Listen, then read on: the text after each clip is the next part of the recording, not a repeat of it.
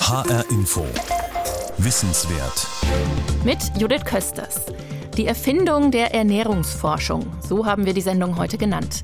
Denn zumindest die Ernährungsforschung der damaligen Bundesrepublik, die wurde vor rund 60 Jahren hier in Hessen begründet, an der Uni Gießen. Auch heute noch kann man in Gießen Ökotrophologie studieren, was aus dem Griechischen kommt und sich in etwa übersetzen lässt mit die Lehre von Hauswirtschaft und Ernährung. Wir beginnen mit einem Blick in die Praxis. Was genau macht man eigentlich als ausgebildete Ökotrophologin? Rebecca Diekmann berichtet. Er tobt in Büchern, Talkshows, am kalten Partybuffet und immer mehr auch hier auf dem Schulhof. Der Kampf um die Frage, was ist gesundes Essen? Sabine Poschwatter-Rupp steht mittendrin. Die Ernährungswissenschaftlerin aus Gießen ist zu Besuch bei einer Schule in Frankfurt. Ihr Job heute aufklären. Wir gehen jetzt zur Elisabethenschule mitten in Frankfurt. Da haben wir gleich einen Projekttag zum Thema Zucker. Was macht der Zucker mit uns? Wo ist überall Zucker versteckt? Ich glaube, wir müssen jetzt hier rein. In der 8D wird sie schon erwartet. Sabine Poschwatter-Rupp hat heute viel vor mit den Schülern, auch ganz praktisch. Zu Beginn teilt die Ökotrophologin Brotstücke aus. Worum geht's jetzt? Wir werden jetzt alle gleichzeitig mal einen Brocken Brot zerkauen. Und ihr habt die Aufgabe, ihr kaut das einfach mal so lange, bis es Brei ist. Also nicht vorher runterschlucken. Kaut mal so lange, bis wirklich das Bröckchen komplett zerkaut ist. Und dann überlegt ihr mal, wonach schmeckt das jetzt? Wie ändert sich der Geschmack des Brotes? Die Schüler bekommen zwei verschiedene Brotsorten. Emilia kaut, kaut und stellt dann fest, das ist ein Ganzkornbrot, wie sie gesagt hat, und ein Mischbrot, denke ich. Die Schüler merken, Brot schmeckt süß. Die Achtklässler sollen lernen, Zucker aus Produkten herauszuschmecken und Inhaltsstoffangaben zu entziffern. Die Ökotrophologin erklärt den Unterschied zwischen Vollkorn- und Weißmehlprodukten und was das für unseren Organismus bedeutet. Der Körper wandelt Kohlenhydrate, wie zum Beispiel aus Brot, in Zucker um, bei Weißmehl aber viel schneller als bei Vollkornmehl und deshalb hält Weißmehl nicht so lange satt, erklärt sie. Auch Lehrerin Toni Eva Hofmann macht den Geschmackstest. Auf ihre Initiative hin ist Sabine Poschwatter-Rupp an die Schule gekommen. Die Lehrerin findet, dass Schüler lernen sollen, was für sie gesund ist und dass Schulen ihnen gesünderes Essen anbieten sollten. Erst kürzlich habe die Elisabethenschule deshalb den Caterer in der Kantine gewechselt. Also es war bei uns an der Schule so gewesen, dass ähm, Cookies, Muffins, Pizzastücke, Schnitzelbrötchen und alle Arten von Süßigkeiten, Riegeln als Essen angeboten wurden. Und ich habe mit meiner damaligen Klasse einen Testkauf gemacht und ähm, wir haben herausgefunden, dass fast jedes dieser Snackprodukte mehr als den Tagesbedarf an Zucker von einem Schüler deckt. Die Schüler haben zum Projekttag den Auftrag bekommen, eine kleine Lebensmittelausstellung vorzubereiten. Von zu Hause haben sie Lebensmittel mitgebracht und nun auf den Tischen aufgereiht. Da stehen nun Knuspermüsli, Haferflocken, Aufbackpizza, Lauchstangen, Kartoffeln, Ahornsirup und Cola. Sabine Poschwatter-Rupp erklärt, dass sie jetzt herausfinden sollen, wie viel Zucker enthalten 100 Gramm jedes Produkts. Das sollen die Schüler dann in Zuckerwürfel A3 Gramm umrechnen. Sie sollen einfach die Lebensmittel mal darauf kritisch analysieren, wo ist denn überall Zucker drin, wo ich ihn auch nicht erwarte. Wenn wir zum Beispiel auf diese Gruppe schauen, äh, Fertigprodukte, irgendwelche herzhaften Produkte, da rechnet man ja eigentlich gar nicht, dass Zucker drin ist. Und trotzdem ist jede Menge Zucker enthalten. An einem Tisch stapelt eine Mädchengruppe kleine weiße Pyramiden auf. Besonders neben dem Müsli und der Milchschnitte türmt sich der Zucker. Ich finde es echt krass von der Milchschnitte, ja. dass da so viel drin ist. Sehr viel Zucker drin ist. Ich finde es eigentlich eher überraschend, dass in Buttertoast, also auf 100 Gramm, nur ein Zuckerwürfel drin ist. Es ist zwar schon eigentlich genug, dass da überhaupt Zucker drin ist, aber ich hätte mit mehr gerechnet. Schnell wird klar, mit ihren 13 oder 14 Jahren sind einige einige bereits kleine Ernährungsexpertinnen. Sie beschäftigen sich mit Konzepten wie vegan oder vegetarisch leben, mit laktosefreiem Essen und sie haben sich bereits ihre Meinung gebildet zum Thema gesunde Ernährung. Naja, auf jeden Fall ungesund sind so Fastfood-Sachen. Also man sollte jetzt nicht jeden Tag so zu McDonalds gehen oder sowas, sondern auf eine ausgewogene Ernährung achten. Zwischen Kohlenhydrate, Obst und Gemüse und Süßigkeiten kann man ja auch essen, aber sollte man halt alles in Maßen essen. Ich würde eigentlich sagen, Milch braucht der Körper nicht. Also es ergibt für mich nicht wirklich Sinn, dass man den Kälbern sozusagen ihre Nahrung wegnimmt, um es Menschen zu geben. Es gibt auch zum Beispiel ähm, Studien oder so, die zeigen, dass man dann viel mehr ähm, Hautunreinheiten bekommen kann, wenn man Kuhmilch trinkt. Deswegen, ja. Die Mädchen achten auf ihre Ernährung aber auch auf ihre schlanke Linie. Bei mir ist halt so, ich mache halt auch Ballett und da sollte ich halt eher dünner sein und deswegen versuche ich halt so ein Gleichgewicht zu finden zwischen dünn sein und halt auch gesunder Ernährung. Und da sagt auch unsere Lehrerin uns, wenn wir ein bisschen zu dick sind, sagt sie uns auch, dass wir ein bisschen abnehmen sollen oder so. Die Jungs am Nebentisch diskutieren ebenfalls über Körperbau. Allerdings geht es hier um Muskeln. Sie reden über Energy Drinks, Proteine und die Fleischdiät von Bodybuildern. Einer will von der Ökotrophologin wissen, wie viel Fleisch ist okay? Es gibt Bodybuilder, die essen natürlich viel Fleisch. Aber, ja, die nehmen auch ihre Proteinshakes. Aber wenn ihr mal mit einem Weltklasse-Bodybuilder gesprochen habt, und das habe ich mal getan, der hat ganz ehrlich, der hat ehrlich gesagt, die haben sich damit wirklich ihren Körper zerschunden. Die 8D wirkt ein bisschen wie ein Mikrokosmos der Ernährungsdiskussion. Beim Mittagessen geht es weiter, als die Lehrerin Frau Hofmann erzählt, im Lehrerzimmer schwören viele Kollegen derzeit aufs Intervallfasten. Sabine Poschwatter-Rupp kennt all diese Ernährungstrends und die vielen Fragen, Mutmaßungen und Meinungen, die sich rund um die Ernährung ranken. Sie berät im Alltag nicht nur Institutionen und Schulen, sondern auch Einzelpersonen oder Gruppen. Sie spricht mit Menschen, die bestimmte Krankheiten haben oder ihr Gewicht verändern wollen und stellt dabei fest, die dringendsten Fragen im Blick auf Ernährung sind häufig ganz ähnlich. Gut, was sind ungesunde und was sind gesunde Lebensmittel, werde ich immer mal wieder gefragt. Und da kann ich eigentlich nur sagen, die Dosis macht das Gift. Das hat Paracelsus schon so festgestellt.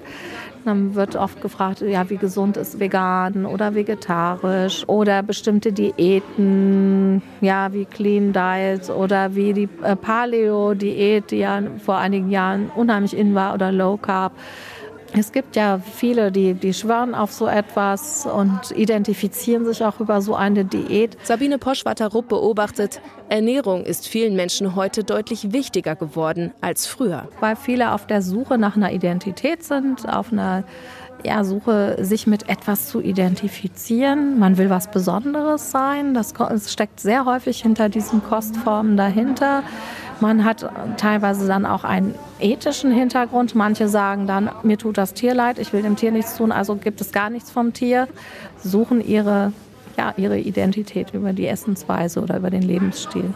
So wie das Interesse und das Engagement vieler Menschen im Hinblick auf Ernährung gewachsen ist, sei aber auch die Verwirrung in der Gesellschaft größer geworden. Es gibt so viele Strömungen und diese verschiedenen Kostformen, die, die viele dann einfach verunsichern.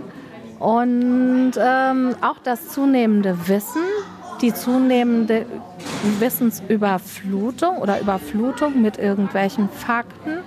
Viele können nicht mehr differenzieren, was ist jetzt falsch und was ist wahr. Dann heißt es nur, das habe ich doch im Internet gelesen. Insofern tauchen immer mehr Fragen auf. Und wir sind einfach äh, auch immer damit beschäftigt, aufzuklären oder auch vorzuleben. Die Ökotrophologin sagt selbst, sie und ihr Mann ernähren sich nach einer Vollwertkost. Viel Obst und Gemüse, Hülsenfrüchte und Vollkornprodukte. Ja zu Zucker, Fett und Fleisch, aber eben alles nur in Maßen und am besten aus nachhaltiger regionaler Produktion, um die Schöpfung zu schützen, wie sie sagt. Sie nennt das eine vollwertige, ausgewogene Ernährung, ohne Dogmen, aber mit Sinn für Genuss. Sie hofft, dass sie die Schüler heute dafür gewonnen hat, stellt aber immer wieder fest, manchen Menschen ist das wohl zu unspektakulär. Der Alltag einer Ernährungsberaterin. Das war eine Reportage von Rebecca Diekmann. Viele Ökotrophologen arbeiten nach ihrem Abschluss allerdings auch in der Lebensmittelindustrie oder anderen großen Unternehmen. Aber wie fing damals in Gießen alles an mit der Ökotrophologie? Und warum nahmen einige das Fach am Anfang gar nicht so richtig ernst? Antje Sieb hat nachgefragt. Also die Zulassung eigentlich kam schon 1951 und interessanterweise auch auf Druck oder man kann sagen auf Anordnung die Amerikaner. Die haben gesagt, in Deutschland herrscht Hunger in der Nachkriegszeit. Warum gibt es in ganz Deutschland, in Westdeutschland, kein Institut für Ernährungswissenschaft? Ernährungsforscher Klaus Leitzmann ist seit 1998 emeritiert. Davor hat er lange als Professor in Gießen gelehrt. Damals wie heute gehen Studenten in der Gießener Wilhelmstraße ein und aus. Die ehrwürdige alte weiße Jugendstilvilla mit Säulenvordach war der erste Sitz der Gießener Ernährungswissenschaft und ist noch immer einer der Standorte. Und der Professor Krämer, der hier als erster berufen wurde, wurde vor die Entscheidung gestellt, wollen Sie eine alte Villa, die wir Ihnen umbauen, oder wollen Sie ein ganz neues Gebäude, was wir schon planen? Und hat er sich klugerweise für die Villa entschieden. Das ehemalige Wohnhaus der Unternehmerfamilie Rinn war nach Kriegsende von den Amerikanern beansprucht worden. Jahre später kaufte es das Land Hessen und ließ es für das neue Institut umbauen. Aus Schlafzimmern wurden Labors. Und hier war dann hier eine Bibliothek. Jetzt sieht man hier viele leere Regale. Die ganzen Zimmerwände hoch bis zur Stuckdecke mhm. sind eigentlich voller Einbauregale, aber in den meisten steht nicht mehr viel drin. Richtig, ja. Heute ist die Bibliothek so leer wie zu Anfang, denn die Bücher sind ausgelagert in die Zentrale. Auch die Labors sind heute fast alle in moderneren Gebäuden untergebracht. Aber in den 60ern experimentierten die Forscher hier an wuchtigen Labortischen unter den denkmalgeschützten Stuckdecken. Der eine Schwerpunkt war die Zahngesundheit. Denn äh, Ernährung hat natürlich was mit Zähnen zu tun und damals war Karies noch sehr viel weiter verbreitet als heute. Das war also der eine Schwerpunkt. Und der andere Schwerpunkt war eher im toxikologischen Bereich. Das heißt, Lebensmittel können ja auch belastet oder verseucht sein mit äh, Schwermetallen, ob das jetzt Cadmium ist oder Blei oder Quecksilber. Und Untersuchungen dieser Art wurden hier gemacht. Anfang der 60er Jahre kamen dann die ersten Studenten ans Institut. Sie belegten viele naturwissenschaftliche Fächer wie Chemie, Zoologie und Botanik, aber hörten gleichzeitig auch Vorlesungen der Wirtschaftswissenschaften. Die menschliche Verdauung war ebenso Studienthema wie die Herstellung von Wurst oder Käse oder die Preisschwankungen unterschiedlicher Lebensmittel. Der Studiengang Ökotrophologie war geboren. Institutsgründer Hans-Dietrich Kremer schrieb in der Ernährungsumschau, der Zeitschrift der Deutschen Gesellschaft für Ernährung, im Jahr 1963 Damit ist in Deutschland Hauswirtschafts- und Ernährungswissenschaft erstmalig ein eigenes Hochschulfach. Schon jetzt zeigt es sich, dass sich für die Absolventen nicht nur interessante Berufsmöglichkeiten ergeben, sondern dass sie eine Lücke füllen, die bisher nicht durch entsprechend ausgebildete Bewerber gefüllt werden konnte. Kremer hatte offenbar schon damals erste Jobangebote aus der Ernährungsindustrie für seine künftigen Absolventen. Der erste Jahrgang zählte nur sechs Studierende. Aber das sollte nicht so bleiben. Also 74, da war hier schon richtig was los sozusagen. Da hatten wir schon an die 1000 Studenten. Inzwischen sind es deutlich mehr. Und Gießen ist weiterhin die Universität mit dem größten Anteil von Studierenden in diesem Bereich. Die Hoffnung Kremers, dass bald deutlich mehr Männer Ökotrophologie studieren würden, hat sich allerdings nicht erfüllt. Nach wie vor ist die überwiegende Mehrheit der Studierenden weiblich. Um ernst genommen zu werden, musste man als Studentin kämpfen, erinnert sich Hannelore Daniel die heute in München Professorin für Ernährungsphysiologie ist. Also Ökotrophologie war in der Wahrnehmung aller Studierenden in Gießen, bei den Ökotrophologinnen ist immer nett, die können auch alle kochen. Ja, und das war ja, ich sag mal, das akademische Hausfrauenstudium. Darunter haben wir alle gelitten. Ja, wir wurden eigentlich nie als echte Wissenschaftlerinnen wahrgenommen oder als Wissenschaftler. Der Spiegel beginnt 1968 einen Artikel über den Studiengang mit Ausführungen zur Anatomie eines Semmelknödels und spottet. Das überwiegend praxisferne Studium bringt es mit sich, dass die angehenden Ökotrophologinnen zwar die rationellsten Brutzelmethoden ermitteln können, dass aber ihre eigene Kochkunst oft schon bei der Herstellung von Rührei endet. Unsere Studenten wurden ja auch oft gefragt, kannst du dann kochen? Es ging hier überhaupt nicht ums Kochen. Es war schon der wissenschaftliche Anspruch. Trotzdem, der Studiengang in Gießen blieb nicht der einzige. Auch an den Universitäten Kiel, München und Bonn konnte man bald Ökotrophologie studieren. Für die Ernährungswissenschaften in der damaligen Bundesrepublik sei Gießen sozusagen das Mutterschiff gewesen, sagt Leitzmann. Die weiteren Institute neben Gießen, die dann in den 70er Jahren gegründet wurden, die kamen fast alle aus Gießen. Also sind alles sozusagen Gießener Kinder gewesen, die dann die Ernährungswissenschaften in Deutschland verbreitet haben. Weil zu dem Zeitpunkt auch Gießen der Mittelpunkt der Ernährungsforschung äh, in Deutschland war. Man kannte natürlich auch kaum eine Einrichtung außerhalb deutscher Grenzen. Das hat sich ein bisschen verändert. Mittlerweile betrachten wir die Welt natürlich nicht mehr aus so einer kleinen mittelhessischen Perspektive, sondern global. Und äh, von daher schaue ich jetzt zurück mit viel äh, sentimentalen Gefühlen, was für eine aufregende Zeit das war. Und man war eben auch stolz, in Gießen studiert zu haben. Und heute ist die Uni Gießen noch immer führend in der Ernährungsforschung. Antje Sieb hat zwei ihrer Vertreter im Labor besucht. Welche Ernährung hält uns gesund? Welche macht uns vielleicht sogar krank? Sind einzelne Lebensmittel oder ihre Inhaltsstoffe dafür verantwortlich? Und wie kommen sie in unsere Lebensmittel rein? Und wirkt unsere Nahrung bei jedem gleich oder gibt es genetische Unterschiede? Die Fragen der Ernährungswissenschaft haben sich in den letzten Jahrzehnten deutlich gewandelt, sagt Professorin Hannelore Daniel, die ihre Karriere an der Gießener Justus-Liebig-Universität begonnen hat und heute an der Technischen Universität München forscht. So wie die großen Themen sich verändert haben, so hat sich dann auch die Wissenschaft zu diesen großen Themen verändert. Also natürlich war es Nachkriegsdeutschland, da ging es darum, noch äh, ja, Ernährungssicherung, haben wir alle morgen was auf dem Teller. Ich kam dann schon in die Periode, wo ja meine akademischen Lehrer sich alle mit den Fragen beschäftigt haben, nicht mehr sind denn genügend Kalorien auf dem Teller, sondern sind genügend Vitamine, Mengen und Spurenelemente auf dem Teller. Und auch diese Epoche ist ja von der Wirklichkeit überholt worden. Wir müssen uns nicht mehr um Nährstoffdefizite kümmern. Wir reden darüber der Adipositas und Diabetes. Und das sind die Themen, die heute die Ernährungsforschung bestimmen. Schweres Übergewicht, also Adipositas und Diabetes, sind auch in Gießen heute wichtige Forschungsbereiche.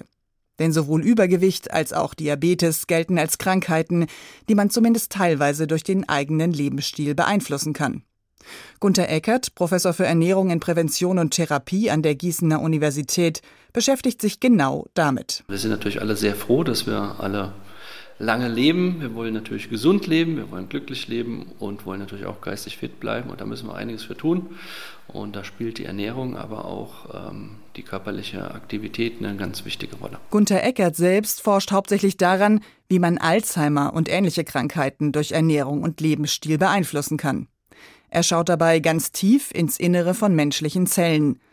Dorthin, wo die Energie für jede einzelne Zelle produziert wird, in die sogenannten Mitochondrien. Denn die funktionieren im Alter häufig nicht mehr so gut. Die Mitochondrien sind die Kraftwerke in den Zellen, die produzieren also den Brennstoff unserer Zellen. Und dabei passieren eben, wie das bei jedem Verbrennungsprozess ist, äh, unsaubere Prozesse, bei denen eben auch sogenannte freie Radikale entstehen, die dann letztendlich äh, die Zellen schädigen können. Und interessanterweise haben wir jetzt äh, festgestellt, dass das nicht nur bei alten Zellen der Fall ist, sondern zum Beispiel auch im Rahmen von Adipositas und Diabetes auftritt. Gunther Eckert versucht daher, Lebensmittel zu finden, die das Altern der Zellen aufhalten. Welches Essen oder Verhalten ein langes Leben verspricht, wollen Forscher schon lange herausfinden. Etwa indem man die Ernährung dort untersucht, wo Menschen überdurchschnittlich alt werden, in den sogenannten blauen Zonen der Erde wie dem japanischen Okinawa. Zellkulturen oder Tierversuche sind dann meist die ersten Ansätze, um Ideen im Labor zu überprüfen. Wir haben jetzt auch schon gute Ansatzpunkte, dass man das wieder äh, gerade ziehen kann, sozusagen. Zumindest mal in der Zellkultur, in, in alten Mäusen oder auch äh, in unserem Fadenwurmmodell können wir mit bestimmten Nahrungsbestandteilen dieser Mitochondrien, die praktisch dysfunktional sind, in Anführungszeichen wieder jung machen, sodass sie wieder normal arbeiten. Reiskleie oder Bestandteile von Olivenöl scheinen da zum Beispiel zu wirken. Ob sie sich auch für den Menschen als Jungbrunnen bewähren, weiß man allerdings noch nicht. Denn die Mitochondrien sind nur einer der Faktoren, die bei der Alterung mitwirken. Und festzustellen, ob Menschen mit einer bestimmten Ernährung wirklich seltener krank werden, braucht viel Zeit und es ist schwierig, über Jahre von vielen Menschen genau zu erfahren, was sie im Detail gegessen haben. Olivenöl oder Vollkornreis allein würden wahrscheinlich ohnehin nicht helfen, denn darin ist vom jeweils wirksamen Stoff zu wenig drin, fürchtet Gunther Eckert. Wir haben das mal ausgerechnet, übertragen von unseren präklinischen Daten auf den Menschen. Ungefähr 10 Gramm Kleie, reine Kleie pro Tag oder 1 Gramm Extrakt. Da müsste man schon sehr, sehr viel Reis essen und Sie wissen, äh, das wird mit viel Kauarbeit, was natürlich auch gut ist für unser Gebiss, aber das wird den Leuten nicht auf Dauer schmecken. Welche Bestandteile von Lebensmitteln wirksam sind, das interessiert auch Eckerts Kollegin Gertrud Morlock, Professorin für Lebensmittelwissenschaften in Gießen. Allerdings will sie wissen, wie man solche Stoffe möglichst schnell im Labor aufspüren kann, um sie dann vielleicht sogar als Medikament zu nutzen. Dazu benutzt die Wissenschaftlerin in ihren hochmodernen Labors zunächst eine relativ alte Methode, die Dünnschichtchromatographie. Auf einer speziell beschichteten Platte wird ganz unten eine Lösung eines Lebensmittels aufgebracht, zum Beispiel Bier. Dazu kommt ein Fließmittel, das sich auf der Platte hochsaugt, etwa so wie Wasser ein nur teilweise eingetauchtes Filterpapier hochkriecht. Dabei wandern die Bestandteile des Biers unterschiedlich weit mit dem Fließmittel mit und lagern sich dabei auf der Platte ab. Es entstehen erkennbare Linien oder Streifen. Gertrud Morlock hat davon wunderschöne bunte Fotos auf dem Computer. Also diese Bahnen sind die unterschiedlichen Proben mhm. und in einer Probe sehen wir jetzt hier halt so an die vielleicht fünf hier äh, sechs oder so verschiedene Substanzen. Die das dann, die sich durch unterschiedliche Farben bemerkbar machen. Also in der einen Probe ist tatsächlich rot, gelb, blau enthalten, in anderen ist es fast nur blau. Das Bier oder irgendein anderes Lebensmittel hat sich also auf der Trennschicht der Platte in einzelne Bestandteile sortiert. Jetzt kommt der Moment, wo Morlock mit ihrer alten Methode etwas Neues macht.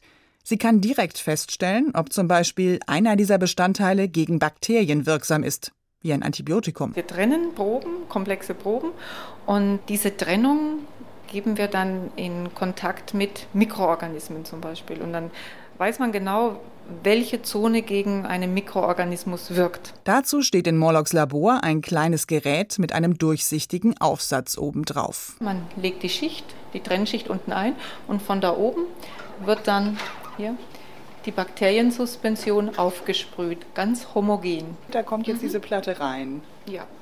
Und da reingeschoben. Das ist jetzt wie ein kleiner Duschkopf, der da ganz feinen Nebel versprüht in dem Glaskasten. Man sieht jetzt fast gar nichts mehr, außer ein bisschen blaues Licht. ja, genau. Und dieser Nebel setzt sich dann so langsam auf diese Trennschicht. Mhm, dann hat man eine sehr homogene Beschichtung. Okay, damit das möglichst fein verteilt wird und sich überall gleichmäßig mhm. absetzt. Das Geräusch kündigt jetzt wahrscheinlich an, dass das jetzt fertig ist zur Entnahme. Ja, saugt ab. Ja, jetzt ist die Luft da drin auch wieder ganz klar. Jetzt kann man sehr gut wieder den, mhm. diese kleine Platte da sehen. Dann darf die Platte samt Bakterienschicht ein bisschen ins Warme.